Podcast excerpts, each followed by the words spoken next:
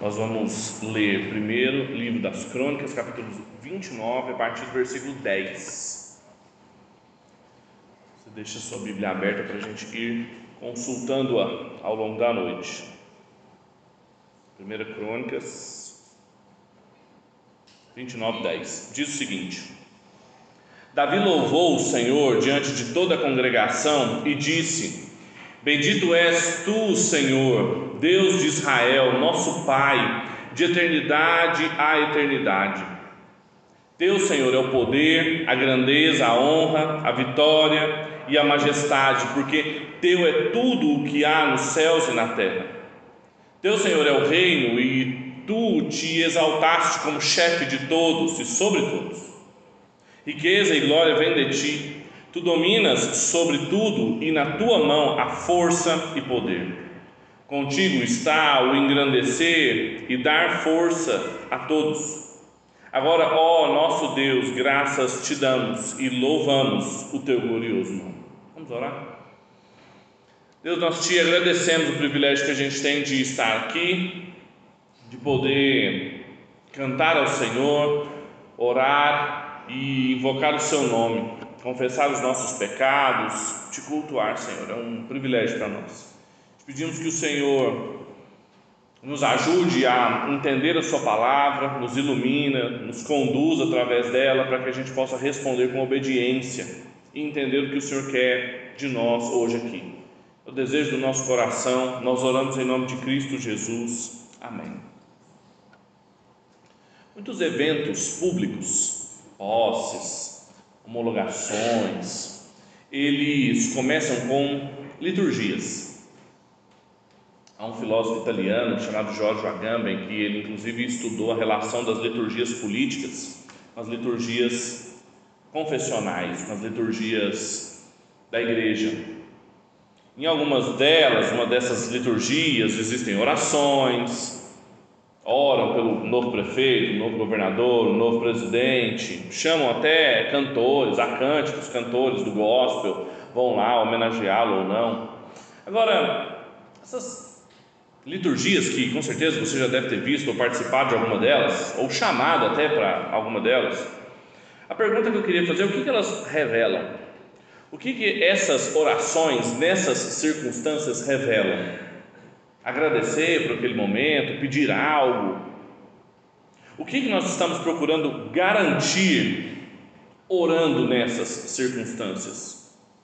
Garantir o poder, para com Deus naquele momento, daquele representante, garantir o sucesso. Se não orar antes, não tem sucesso. Garantir a prosperidade, a bênção de Deus ali. Agora, quantas dessas orações, nessas circunstâncias, reconhecem o verdadeiro poder, reconhecem quem está sentado de fato nos tronos que são erigidos o texto que nós começamos a ler aqui hoje, ele compõe os capítulos finais do livro das Crônicas, que são discursos de Davi. Davi está discursando ao povo reunido há pelo menos dois dias, fazendo a transição do seu reinado para o reinado de Salomão. Ele discursa primeiro ao povo, no capítulo 28, depois ele tem um discurso dedicado a Salomão, Agora ele tem um discurso a Deus em forma de oração. Depois que falou com o povo, falou com Salomão, agora ele diz diante da congregação e começa a orar, a louvar o Senhor. E depois ele finalmente, nos últimos versículos, vai falar de novo ao povo, falar de novo a Salomão. Salomão vai ser finalmente coroado. Depois de tantos capítulos falando sobre o reinado de Davi, um reinado já decadente, depois do seu pecado, depois de tudo aquilo que ele fez, os golpes, as tentativas de tomar o seu trono. Aí então vem o cronista escrevendo, e escrevendo, claro, não só para os habitantes da época de Davi, mas principalmente para quem voltou do exílio. O leitor privilegiado do livro das crônicas é o habitante do tempo de Esdras, do tempo de Neemias. Eles voltaram e o o cronista quer mostrar para eles como o templo funcionava, como Israel funcionava no, seu auge, na sua melhor forma, com o reinado de Davi, com o reinado de Salomão. E aí depois ele passa alguns capítulos falando sobre o templo, que é com certeza uma das mais significantes contribuições aqui, desde o capítulo 22, tem o que eu chamei aqui de uma espécie de teologia do templo, dentro, do, no interior da teologia da cidade de Deus, que a gente há tantos anos já está estudando aqui. Ao que parece, nesse capítulo final, parece que o templo é deixado de lado e volta a ser falar do poder, volta a ser falar do rei, volta a ser falar de política. Só que, na verdade, o que nós temos aqui, preste bem atenção, é, o rei, é, é um rei de Israel falando agora com o rei de Israel sobre o próximo rei de Israel. O rei Davi, falando com o Senhor e orando pela sua nação e pelo seu filho. A última oração pública de Davi, tem outras duas no livro das crônicas. Uma estrutura muito próxima do Salmo 145, tem algumas modificações, mas muito próximo, um dos últimos discursos públicos, talvez uma das últimas poesias de Davi. Ele está querendo lembrar os leitores pós-exílicos a saberem quem está no trono de fato.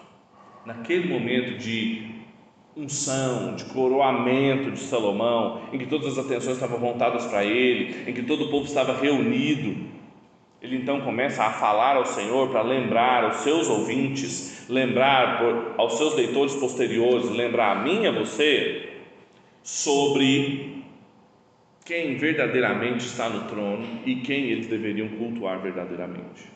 Portanto, a gente pode dizer que o tema desse texto é quem ou de quem é o trono na nova casa de Deus. Nós estamos falando da nova casa de Deus há algum tempo e a pergunta agora é: quem? De quem é esse trono?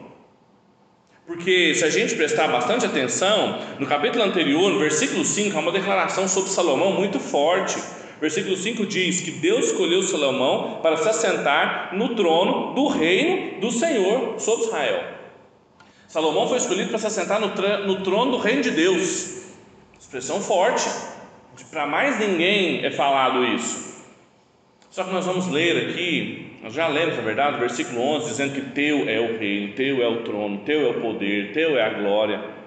De quem de fato é o trono dessa nova casa do Senhor que está sendo construído? Não seria nem de Davi, nem de Salomão esse templo, e claramente o texto quer nos ensinar de quem é esse reinado no meio da cidade dos homens. E o que, que o texto fala sobre ele? A gente pode organizar, é uma, um, um louvor, não é um texto didático, não é um tratado, não tem pontos, mas a gente organiza didaticamente para tentar entender o conteúdo muito rico aqui. E a gente pode organizar essa oração mostrando que ela é sobre quem é o rei, quem são os súditos e qual é o coração desses súditos? O rei, os súditos e o coração são os pontos que Davi levanta aqui nesse seu discurso. Eu gostaria de explorar cada um deles. Primeiro, começar pelo rei. Quem é o rei do reino de Deus? Isso está no versículo 10 até o versículo 13, que são os versículos que nós lemos. Fique de olho neles. Davi começa com a congregação toda reunida, diz: Davi louvou o Senhor diante toda a congregação um culto, é um culto solene, não é só um, uma coroação. A congregação estava reunida e não havia essas distinções em Israel, momentos políticos, momentos religiosos, tudo era feito diante de Deus. E aqui, com toda a congregação reunida, os chefes de família, todos aqueles que foram mencionados nos capítulos anteriores, ele começa uma palavra de louvor e imediatamente ele coloca, versículo 11: Teu Senhor é o poder. As ideias aqui presentes nesse louvor, nesse cântico de Davi, nessa oração de Davi, elas são fundamentais para a teologia política do cronista, para ele mostrar a nossa visão que a gente deveria ter da monarquia e das alianças com Davi. Somente Deus era absoluto em poder no seu reino. O reino não estava confinado a Davi, o reino não estava confiado a Salomão. E seria maravilhoso para as pessoas daquela época ouvir isso, por quê? Porque elas estavam vendo a decadência do rei Davi, seu pecado com Batseba, a morte dos seus filhos, suas vinganças, os golpes, os contragolpes. O povo estava vendo aquilo acontecer, apesar dele ainda ser o rei, o povo via aquilo, e aquilo podia mexer nas esperanças deles. E Davi começa: Teu é o trono, teu é o poder, não é meu, não depende de mim, não leva em conta os meus pecados. Eles viram Davi pecar miseravelmente, mas pense também nos leitores depois do exílio, lendo esse texto, porque eles já tinham visto Israel ruir, eles já tinham visto a casa de Davi ser deportada, o templo ser destruído, Jerusalém estar em frangalhos, a cidade de Deus ter acabado. Eles liam esse texto, isso traz esperança para eles, por quê? Porque não dependia das estruturas da cidade de Deus, não dependia do templo, não dependia de Davi, teu é o poder. Isso trazia esperança para quem já não tinha mais um monarca, para quem já não tinha mais um templo, ia precisar começar a reconstruir tudo de novo, 70 anos depois do exílio. A base, o sustentáculo do reino de Deus em meio à cidade dos homens é o próprio Deus e o seu poder. E o que, que o texto fala sobre Deus e sobre esse poder? O que, que ele fala sobre quem é o rei? Veja, é, começa dizendo que ele é o Senhor, Deus de Israel e nosso Pai. Veja as imagens que são utilizadas para falar sobre Deus. Ele é o Senhor, Há claramente aqui o senhorio, a sua autoridade, sua soberania sobre o povo, mas não é qualquer senhor, ele é o Deus de Israel, o Deus que tem uma relação afetuosa, íntima, pactual com o seu povo. E em seguida ele fala: o nosso Pai. Todas as dimensões, todas as imagens das mais formais, as mais informais a respeito de Deus estão presentes aqui diz que esse Senhor, Deus de Israel, nosso Pai, tem um reino de eternidade em eternidade. A durabilidade dele não estava vinculada a Davi, a vida de Salomão, de eternidade em eternidade. Ele sempre foi o Senhor, ele sempre foi o Rei, seu reinado é para sempre. E aí diz que a ele pertence o poder, a grandeza, a honra, a vitória e a majestade. É dele. E agora existe uma razão para pertencer tudo isso a Ele. Por que, que Ele tem tanto poder? Por que Ele tem tanta grandeza? Por que Ele tem tanta honra, majestade? Ele fala: porque Teu é tudo que há nos céus e na terra. Teu Senhor é o reino, e tu te exaltastes como chefe sobre todos. Riqueza e glória vem de ti, tu dominas sobre tudo, e na tua mão há força e poder. Contigo está o engrandecer e dar força a todos. Ele é o dono de tudo, não há um centímetro quadrado na existência em que ele não possa reivindicar sua posse, em que ele não possa dizer é meu, me pertence. Não tem nenhuma área da nossa vida, não tem nenhuma pessoa, nenhuma vida que Deus não possa dizer é meu, me pertence. Tudo vem dele, tudo vai para ele. É ele quem engrandece, é ele quem dá força. Se alguém tem alguma coisa, se alguém é alguma coisa considerado pelos outros homens, é por causa dele, ele é o chefe, ele é o nome que está acima de todos os nomes. Alguém nessa condição precisava receber culto, precisava receber adoração, e ele termina essa parte dizendo: Agora, ó nosso Deus, graças te damos e louvamos o teu glorioso nome. A primeira lição aqui sobre o Reino de Deus, a palavra de louvor aqui de Davi é fundamental para que os seus contemporâneos, o povo que ouvia Davi e via a decadência do seu reinado, e que veria depois a glória do reinado de Salomão, mas também o povo do exílio e eu e você é para ter clareza sobre quem é o rei. Quando a gente se pergunta isso e fala sobre tudo isso, a gente tem que se perguntar o que isso significa para nós, que já não temos mais um monarca, que já não moramos mais em Jerusalém. O foco aqui é mostrar que a esperança do povo de Deus não poderia estar alicerçada em Davi, em Salomão ou em qualquer outro rei em Israel. O poder, a honra, a glória são de Deus e isso precisava trazer esperança para eles. Isso era uma, era, uma, era uma notícia de grande valor. Não seriam acontecimentos humanos, não seriam conquistas humanas, estruturas humanas, militares, econômicas, políticas, territoriais, que garantiriam o reino de Deus. Qualquer exercício de poder humano, seja de Davi, seja de Salomão, é no máximo uma co-regência. O regente, o rei, é o Senhor, Deus de Israel, nosso Pai. Todos trabalhavam à sombra dele, de quem realmente governa tudo. Essa mensagem é muito importante para a igreja porque quando a gente volta os nossos olhos para o Senhor Jesus, para o seu ministério, para a sua obra realizada, ela é a clara concretização desse salmo. Senhor Jesus é o único que pode cantar esse salmo, pode cantar esse louvor para Ele mesmo. O Senhor Jesus é o cantor privilegiado dos salmos. E a ele foi dada toda a autoridade dos céus e na terra. Isso que é falado sobre Deus aqui. O Senhor Jesus disse: na sua comissão aos discípulos que toda autoridade lhe foi dada. O mesmo poder aqui, a mesma razão que fazia com que Jesus desse ordens, estabelecesse imperativos, ide por todo mundo, pregai o evangelho a toda criatura, batizando-os em nome do Pai, do Filho e do Espírito Santo. A igreja, eu e você, assim como Israel no tempo de Davi e também depois do exílio, deveriam colocar a sua confiança nessa verdade. E a minha pergunta é: e quanto a nós? Quanto a mim e a você? Onde que a gente coloca a nossa confiança? Em que nós colocamos a nossa confiança? Em quem nós colocamos a nossa confiança?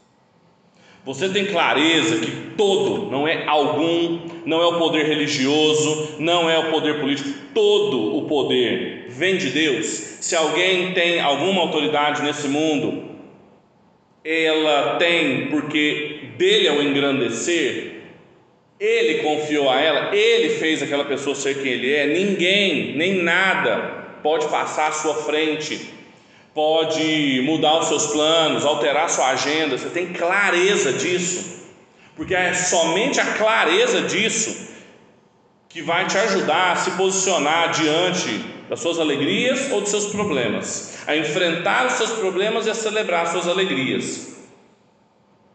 Você tem clareza disso? que tudo vem do Senhor, ou você ainda teme alguns homens? Você ainda tem um temor de homens? Seu chefe, seus clientes, os membros da sua igreja, seus amigos, seu cônjuge, seu trabalho, há alguma coisa que você fala, não, eu confio no Senhor, eu canto o Senhor, a gente acabou de cantar que Ele reina, mas se me for tirado isso aqui, eu não sei como as coisas ficam. Mas se eu não tiver essas relações aqui, eu não sei o que vai acontecer.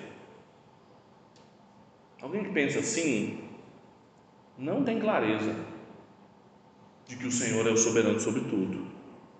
O reinado de Deus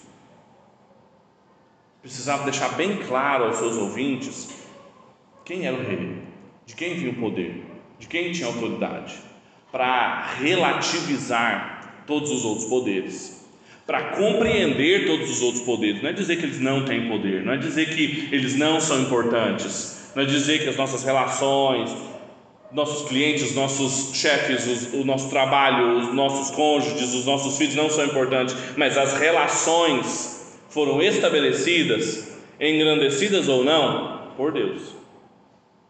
O Senhor Jesus na cruz expôs publicamente todos os poderes, assim como é falar de Deus aqui também, dele estar e ser o chefe de todos os nomes. Essa é a primeira lição do texto: quem é o rei?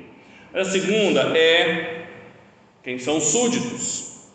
Essa mensagem a respeito do reino de Deus não fala só quem é o rei, mas a partir do versículo 14 ela também fala quem são os súditos desse reino. Olha para o texto e veja o que diz. Porque quem sou eu e quem é o meu povo para que pudéssemos dar voluntariamente essas coisas? Porque tudo vem de ti e nós só damos o que vem das tuas mãos. Porque somos estrangeiros diante de ti e peregrinos, como todos os nossos pais. Os nossos dias sobre a terra são como a sombra e não temos permanência. Senhor nosso Deus, toda esta abundância que preparamos para edificar um templo ao teu santo nome vem da tua mão e é toda tua. Até aqui. Veja que em seguida a exaltação a Deus, o louvor, a exaltação sobre quem era Deus, quais são as suas características, o seu nome, as suas imagens. Davi agora nos apresenta uma consciência profunda de quem eram os seus súditos, quem era o povo de Deus. Ele começa com a pergunta: quem sou eu e quem é o meu povo? A clara concepção, a clareza na definição de quem era o rei, de quem era Deus, iria dar, criar no coração deles uma clara e profunda concepção sobre quem eles eram. Passamos a enxergar tudo muito melhor, as nossas ações, as nossas decisões, os nossos caminhos, a gente passa a enxergar tantas coisas boas que acontecem, quem nos move para fazê-la, como também os nossos pecados, as coisas ruins, ou seja, contra quem nós pecamos, nós passamos a ter mais clareza quando a gente sabe quem é o rei e quem nós somos. Calvino, no começo das Institutas, ele vai usar essa, esse perspectivismo para dizer sobre o conhecimento de Deus e o conhecimento de nós mesmos. Não é possível conhecer quem você é se você não conhece a Deus. E não é possível você conhecer a Deus sem você conhecer quem você é. Davi usa exatamente essa estrutura aqui. E veja como é que ele menciona. Ele começa pela generosidade do capítulo anterior. Ele fala: Quem sou eu e quem é esse povo? Para que pudéssemos dar voluntariamente essas coisas. Capítulo anterior na verdade, a, a perícope anterior, ela é profundamente generosa e trabalha muitas vezes o conceito de ofertas voluntárias. Então, se você pensa é uma oferta voluntária, partiu da vontade, voluntarismo daquele que deu. Mas Davi questiona isso aqui agora, quando ele está diante de Deus, ele fala: quem somos nós para darmos essas coisas? Porque tudo vem de ti. Cada ouro, cada prata, cada pedra preciosa, Cada um dos materiais dados à construção do templo vem de ti, e nós só damos o que vem das tuas mãos. Nem os nossos atos voluntários, aquilo que a gente voluntariamente quis fazer, são realmente nossos. Como é que nós podemos dar algo ao Senhor? Pense nisso. Como que eu posso dar algo a quem tem todo o poder sobre os céus e a terra? tudo vem dele, tudo está nas suas mãos. Ele não habita em templos construídos por mãos humanas, ele não é servido por nós, disse o apóstolo Paulo lá no Areópago. Além disso, Davi também lembra dessa nossa condição na terra, e aqui ele usa expressões fortes, mesmo eles estando na terra prometida, mesmo eles estando onde Deus os colocou, através da conquista de Davi, através das suas lutas, ele diz: Somos estrangeiros diante de ti, peregrinos, como todos os nossos pais. Ele lembra de Abraão, de Isaac, de Jacó, a condição de peregrinos na terra que somente os seus herdeiros herdariam. Só que aqui os herdeiros que herdaram, Davi está falando a todos eles e disse: Nós somos estrangeiros, nós somos peregrinos. Ele continua: Os nossos dias sobre a terra são como a sombra não temos permanência. Ele não só ensina que não há ninguém que possa reivindicar aquela terra para si. Ninguém pode dizer isso aqui é minha, eu conquistei, eu é minha tribo, a minha família. A gente comprou esse pedaço de terra aqui. Ninguém pode dizer isso. A condição de peregrino, de estrangeiro, de forasteiro ainda marcava o povo de Deus. Nós recebemos essa terra. Deus nos deu ela de herança e ela pode ser tirada a qualquer momento. Pense, Davi estava falando isso para um povo que estava no melhor momento dessa terra, só que os leitores do exílio já sabiam que eles não podiam reivindicar aquela terra para eles, porque eles tinham sido exilados. Os leitores do exílio sabiam o que significava ser forasteiro, peregrino, estrangeiro na Babilônia, na Assíria. E essa ainda é a forma que Tiago e Pedro, o apóstolo Pedro e Tiago, meu irmão de Jesus, falam da igreja. Tiago começa a carta dizendo que escreve aos cristãos da diáspora, da dispersão. E Pedro também escreve aos peregrinos. Claramente, a igreja da dispersão são os habitantes da cidade de Deus, da Nova Jerusalém, aguardando a Nova Jerusalém, mas que moram nas muitas cidades dos homens. Agora, não só isso, não só onde a gente mora, no meio de onde nós estamos, a nossa própria vida é chamada aqui de uma sombra. Nós não somos eternos como Deus é, como foi falado nos versículos anteriores. Nós não temos permanência. Diante de tudo isso, ele vai terminar essa, essa sessão. Se nós estamos aqui com essa abundância toda preparada para o seu templo, um templo para o seu santo nome, é porque vem da tua mão e é obra tua. As coisas boas que eles estavam celebrando ali, eles precisavam saber que eram boas, porque vem da mão do Senhor. Dias ruins, se tivessem sido lamentadas, precisavam ser lamentadas porque tinham sido feitas contra o Senhor. Quando a gente entende essas coisas, se pergunta o que isso significa para nós, qual é a aplicação pessoal para mim, para você, é que essa palavra de louvor de Davi, ela é fundamental para os seus contemporâneos, para as pessoas depois do exílio, mas principalmente para mim e para você, para que a gente tenha clareza não só sobre quem é o rei, mas também para quem são os súditos. Davi descreveu a si mesmo que morava num palácio, e que havia conquistado Jerusalém, habitado ali, transformado lá na cidade de Deus, colocado a arca da aliança ali. Ele descreve assim Israel como gente que vaga, gente que não tinha casa. As expressões que ele usa aqui na língua original é de gente que depende, são viajantes que dependem inteiramente da bondade das outras pessoas para o seu sustento. Está na lei, inclusive, em Deuteronômio capítulo 10, versículo 18. São forasteiros, são imigrantes, dependem de quem mora realmente ali. Ou seja, não era a paz da terra conquistada pela espada de Davi que trazia segurança para ele. Ele se mantinha com uma consciência muito real de que eles eram migrantes, eles dependiam do verdadeiro dono daquela terra, que era o Senhor, Deus de Israel, o nosso Pai. E quanto a nós, a mim, a você, nós temos essas consciências nós temos consciência de que nós somos moradores de favor numa casa que não é nossa. Que nós estamos ali e a qualquer momento a gente pode ser tirado ali. Você já, já viveu nessa condição? Você já construiu em terreno que não é seu? Você já morou de favor? A gente se mantém humilde da nossa consciência, ou por causa das dádivas do Senhor, ou por causa do cuidado do Senhor, justamente porque Ele tem nos enchido de bênçãos, a gente começa a nos orgulhar e a achar que isso é fruto do nosso trabalho, da nossa conquista, do nosso mérito. Você tem consciência do quão frágil você é, seus investimentos, a vida que você traçou para você, para seus filhos, para seus bens.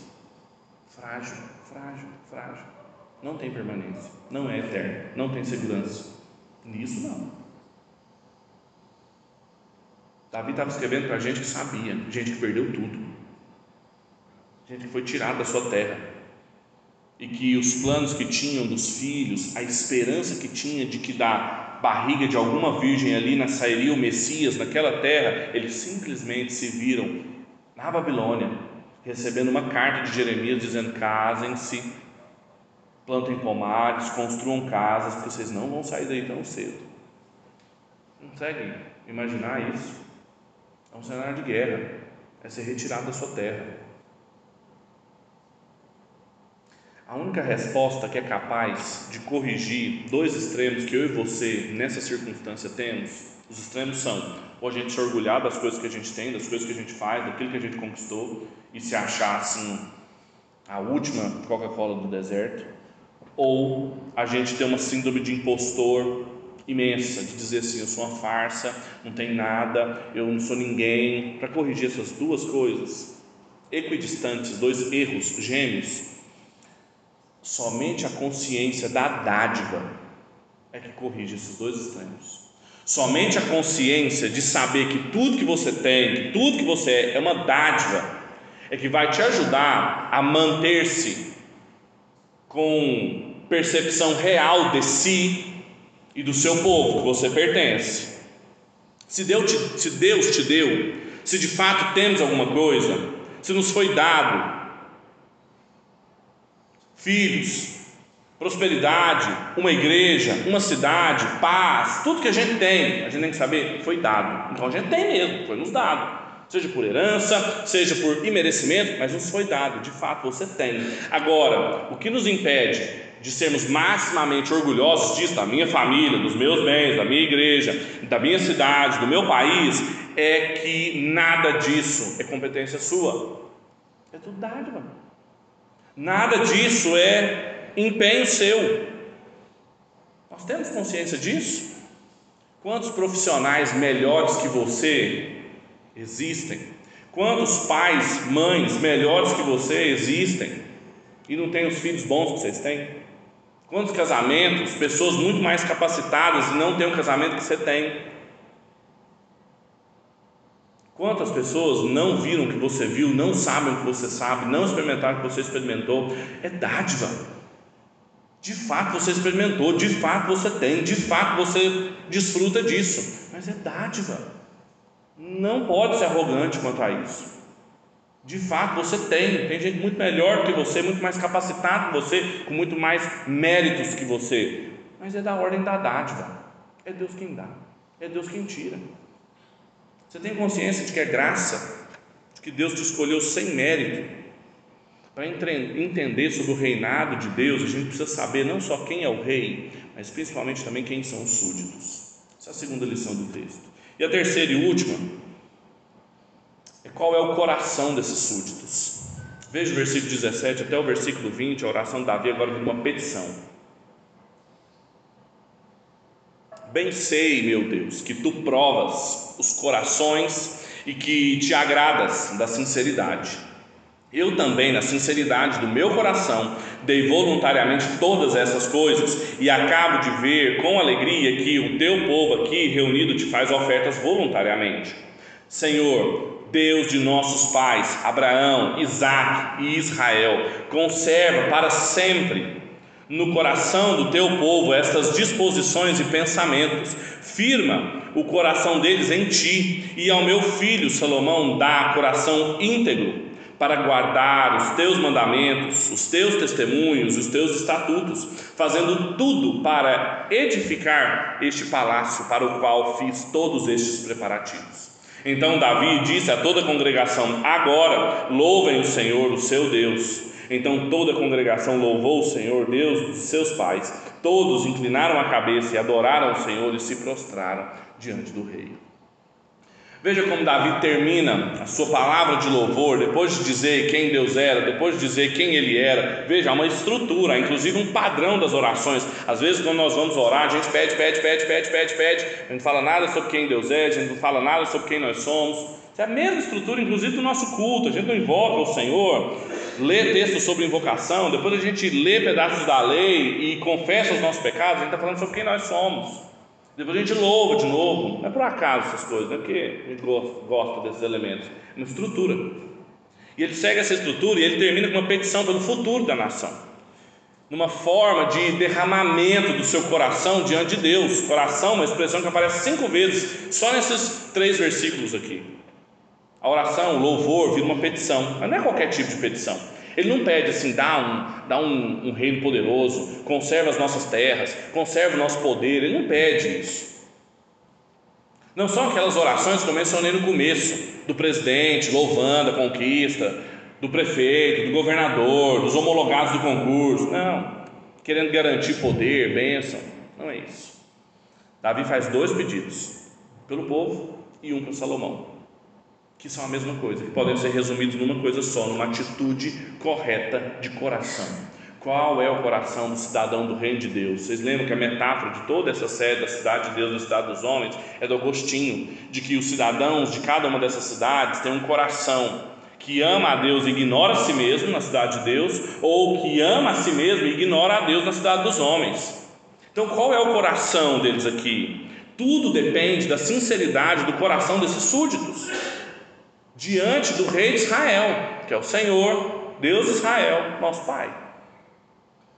Tudo dependeria dessa sinceridade. E Davi sabia, Davi sabia desde a sua eleição, Davi sabia desde 1 Samuel capítulo 16, quando ele estava lá no meio das ovelhas dos seus pais, que o profeta Samuel foi lá ungir, ele sabia isso que ele declara aqui, que tu provas os corações e que te agradas da sinceridade.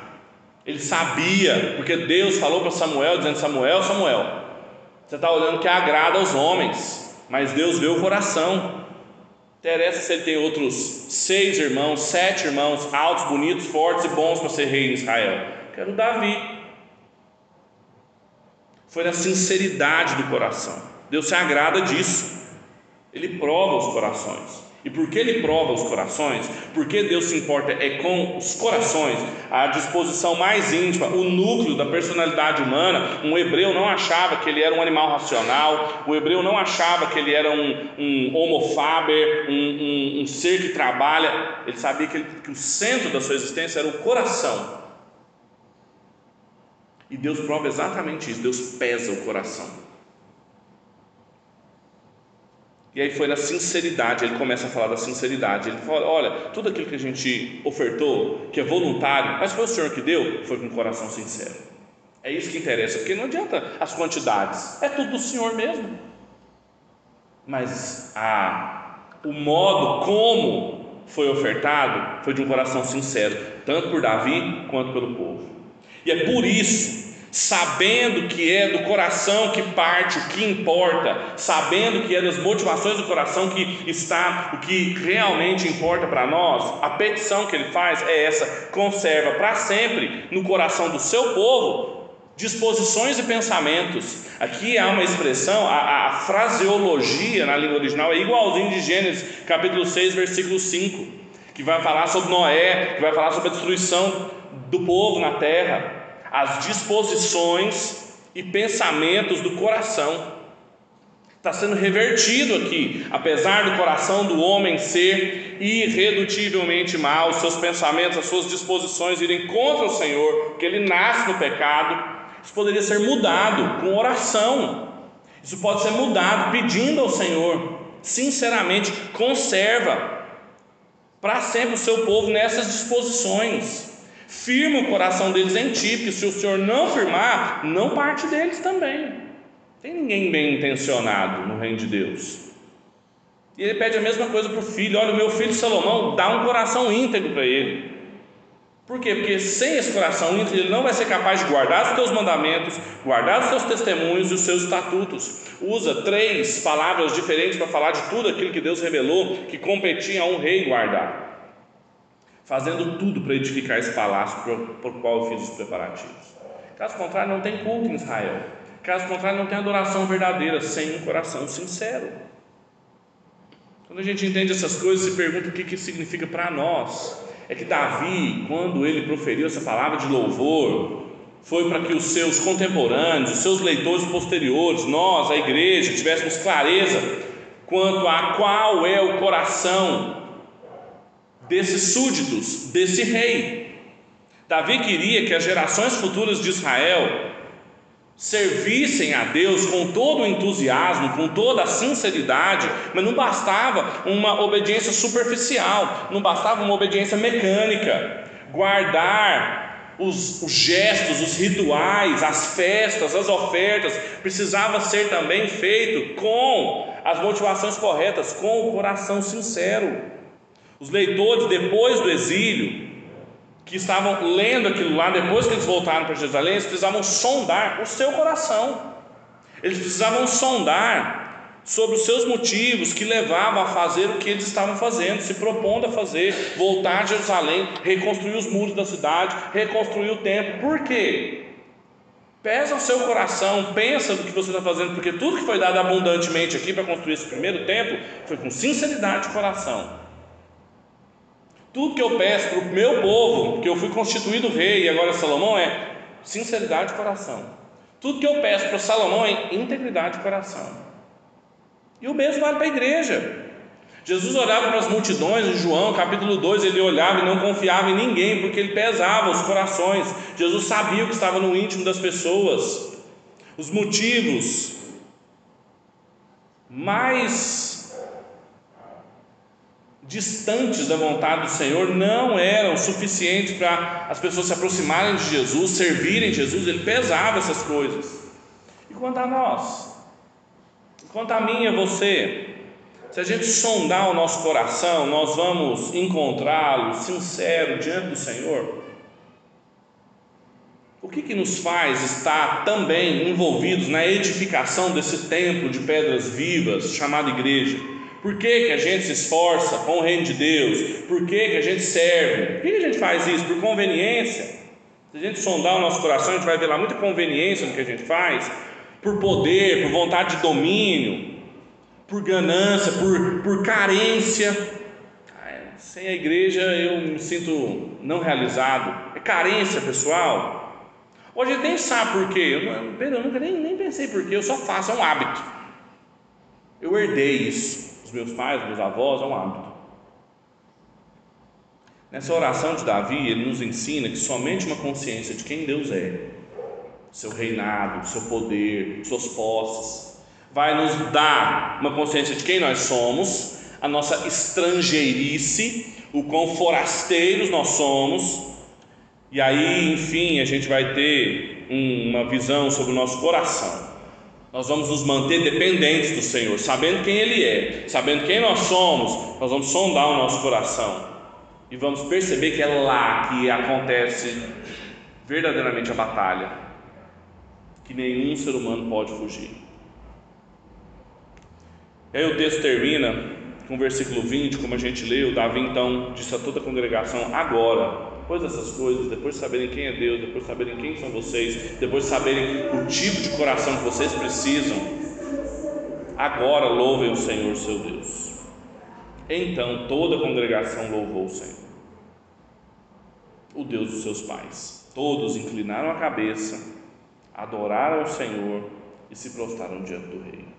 A resposta do povo diante da palavra de Deus, diante da exultação do Senhor, é adorá-lo do jeito certo, com os gestos certos, com o corpo inteiro, mas sabendo que o que importa é o seu coração. Vamos orar? Deus, nós te louvamos. Que o Senhor não habita em templos construídos por mãos humanas.